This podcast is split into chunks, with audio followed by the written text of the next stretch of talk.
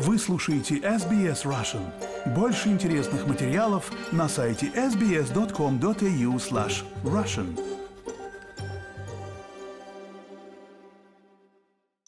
Вы слушаете подкаст SBS Russian. С вами Лера Швец. Связи с международным прайдом в Сиднее вот уже несколько недель мы даем платформу представителям украинского ЛГБТК плюс сообщества – это вынужденные переселенцы, которым пришлось бежать от войны и от российской оккупации. Некоторые из них спаслись благодаря активистам из Австралии, которые помогли им выехать из Украины в безопасные места. Сегодня мы публикуем последний эпизод нашей короткой серии. Это интервью с Рене Диксон из Канберы. Рене Диксон несколько лет назад создали организацию Forcibly Displaced People Network, которая занимается вопросами квир-беженцев в Австралии. А начиная с февраля 2022 года Рене вместе с коллегами-активистами помогали херсонским ЛГБТК плюс активистам спасаться от российской оккупации. Россия постоянно вмешивалась в дела соседних государств, э, либо приходя войной, либо вовлекая в русский мир активно политиков и финансируя разные общественные организации.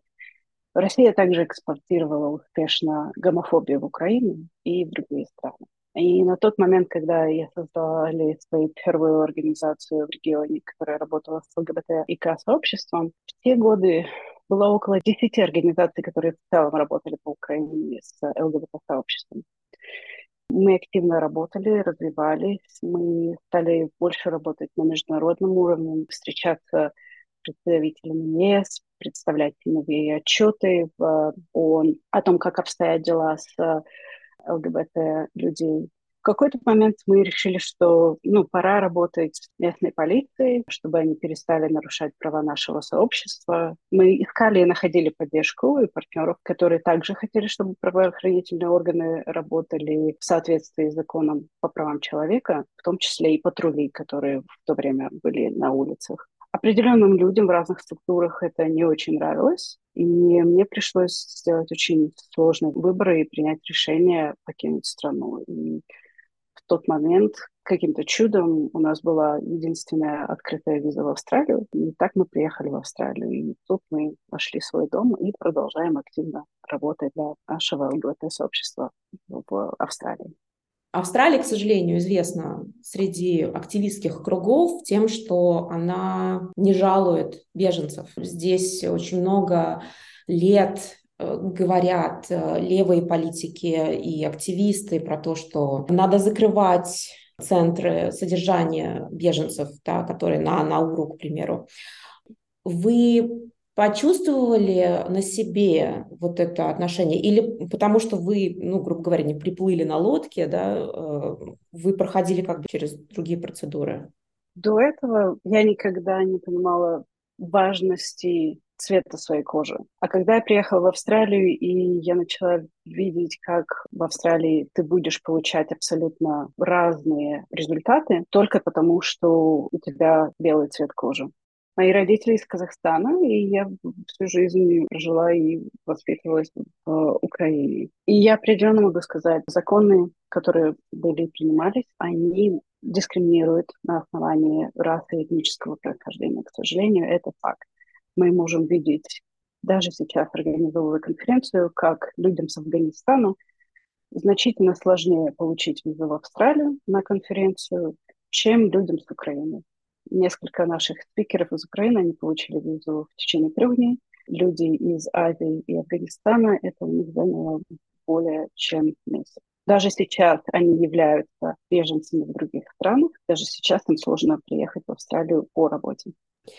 В какой момент вы решили создавать организацию, которая говорит о правах квир-беженцев? Так как мы сами приехали в Австралию как беженцы, мы испытали все пути, которые испытывают беженцы. И когда мы пришли в организацию для беженцев, мы испытывали гомофобию. Организация, мы просили их э, помочь нам найти жилье.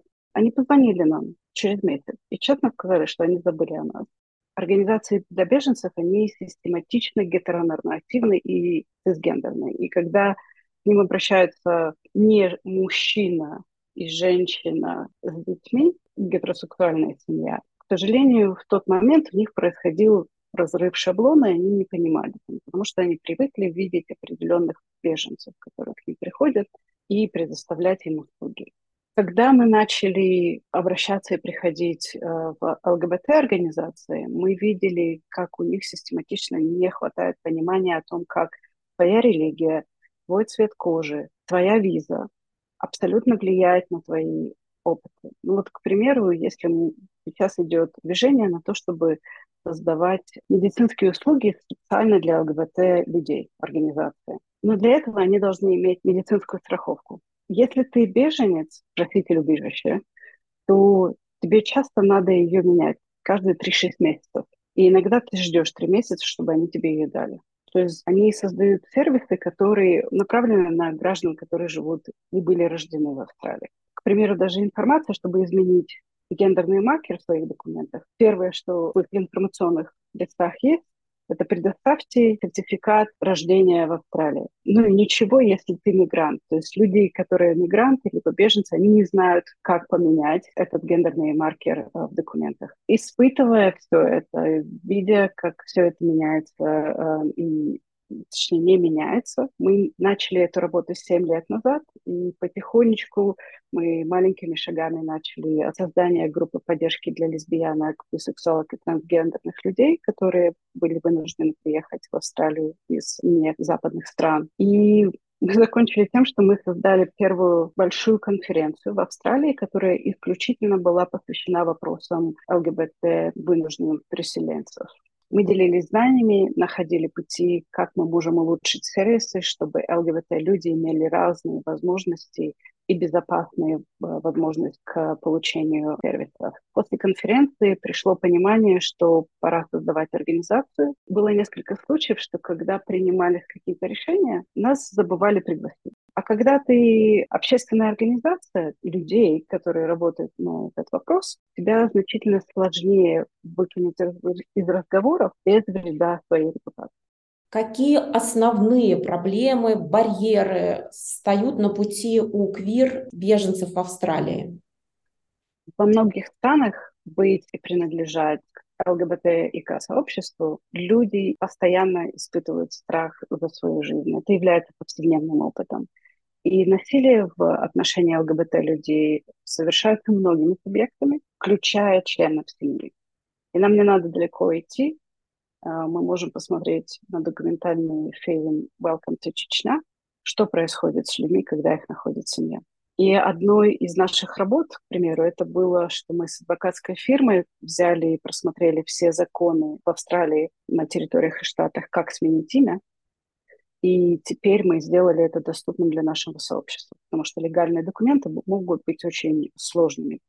Если у тебя определенный уровень английского языка, то ну, мы написали это простым языком. И теперь мы будем работать с государством, с разными штатами и территориями о том, чтобы упрощать систему смены имени для беженцев конкретно, вот на примере New South Wales тебе необходимо прожить три года на территории New South Wales, чтобы иметь возможность поменять свое имя. Для ЛГБТ-беженцев ну, это необходимо сделать быстрее, чтобы они могли действительно жить более безопасно.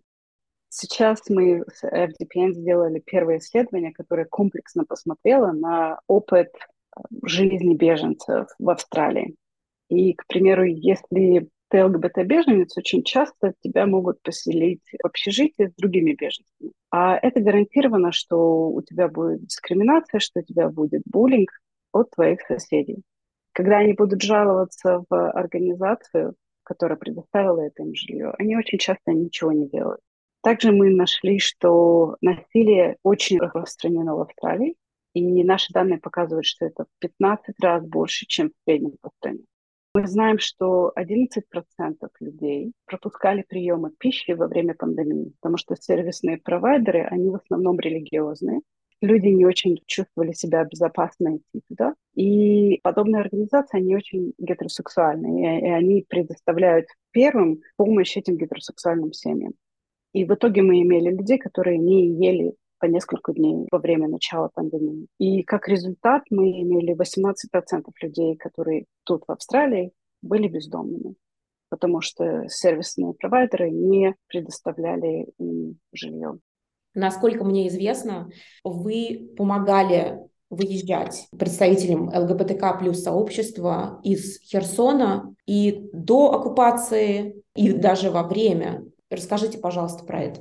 Ну, это слишком громко сказано, что я прям помогала. Я не была в Украине 10 лет, и первый раз посетила ее за несколько месяцев до войны, потому что у меня умер, умирал отец. И когда мы находились в стране, в Украине вот эти несколько месяцев, эта возможность посмотреть на ситуацию изнутри и снаружи не оставила у меня никаких сомнений, что Россия в очередной раз нападет на Украину, это просто ну, вопрос времени. И через два месяца так и случилось. Первое, что абсолютно, мне кажется, сделал каждый украинец, я написала своим родным, и в том числе Мариану для меня, она как семья. За неделю до этого я видела новости в разных очень хороших новостных каналах, что Россия имеет списки ЛГБТ-активистов, журналистов, общественных деятелей, что они будут убиты, что будут производиться пытки над этой категорией первыми, что они знают, куда идти. Зная это, первым, что я сделала, я попросила Марьяну, ну, как бы даже не думать, а просто находить сразу же машину и пытаться выехать своей семьей и э, взять других активистов и тех, кого она может взять и организовать за очень короткое время из сообщества, чтобы выехать из территории Херсона. Пока она организовала вывоз, мне начали писать друзья, потому что они знают, что мы из Украины, и начали спрашивать детали моей личной карты, чтобы они смогли скинуть денег. Наша организация, мы ее специально создали, потому что для меня очень важна прозрачность во всех действиях и решениях. Наша организация FDPN, мы всегда видели, что происходит в Иране, что происходит в Афганистане. И мы всегда хотели помочь нашему сообществу, но, к сожалению, на тот момент мы не имели никаких проверенных контактов и лидеров, которых бы мы знали в тех странах так сложилось, что деньги начали поступать, и нам надо за них отчитываться. И мы сели с бордом и начали активно работать о том, чтобы это все было правильно организовано в соответствии с процедурами и законом об общественных организациях в Австралии. И мы создали такой меморандум между за равные права и FDPN. Одним из главных условий было, чтобы помогали финансово только людям из Херсонского региона, чтобы давали деньги на выезд, на еду и на медикаменты для жителей Херсона. Равные права – это организация Марианы, я правильно понимаю? Так, так, потому что я знала, что мы можем доверять этим партнерам, и они знают большинство людей, которые принадлежат этому, сообществу, и они имеют с ними уже какой-то контакт, что это будет очень прямая поддержка. И на самом деле Мариана организовывала перевозчиков, Мариана организовывала и контактировала людей из сообщества. И плюс она все это делала, пытаясь найти и создать жизнь хоть какую-то, она обустроиться в Берлине. На ней было очень много, и она со своими партнерами сделала очень огромную работу. FDPN мы сделали минимальное, мы просто переслали деньги. Это удивительная как бы история о человечности, о любви, о том, что люди совершенно на разных концах земли они продолжают быть рядом, они продолжают друг другу помогать. Для ЛГБТ-сообщества мы всегда пытались найти безопасность. Неважно, где мы живем. А, и быть ЛГБТ, принадлежать к ЛГБТ-сообществу, это часто может быть небезопасно для твоей жизни, твоего здоровья. И когда мы тут имеем равенство браков в гомофобных странах, это всегда отзывается, и они начинают закручивать гайки для их сообщества, чтобы не было такого же. Поэтому каждый ЛГБТ человек, он должен понимать свою ответственность. И я верю в то, что мы должны, и мы должны продолжать помогать всем ЛГБТ людям, которые застряли в небезопасных ситуациях. Каждый человек должен жить счастливо, безопасно, с соблюдением их прав.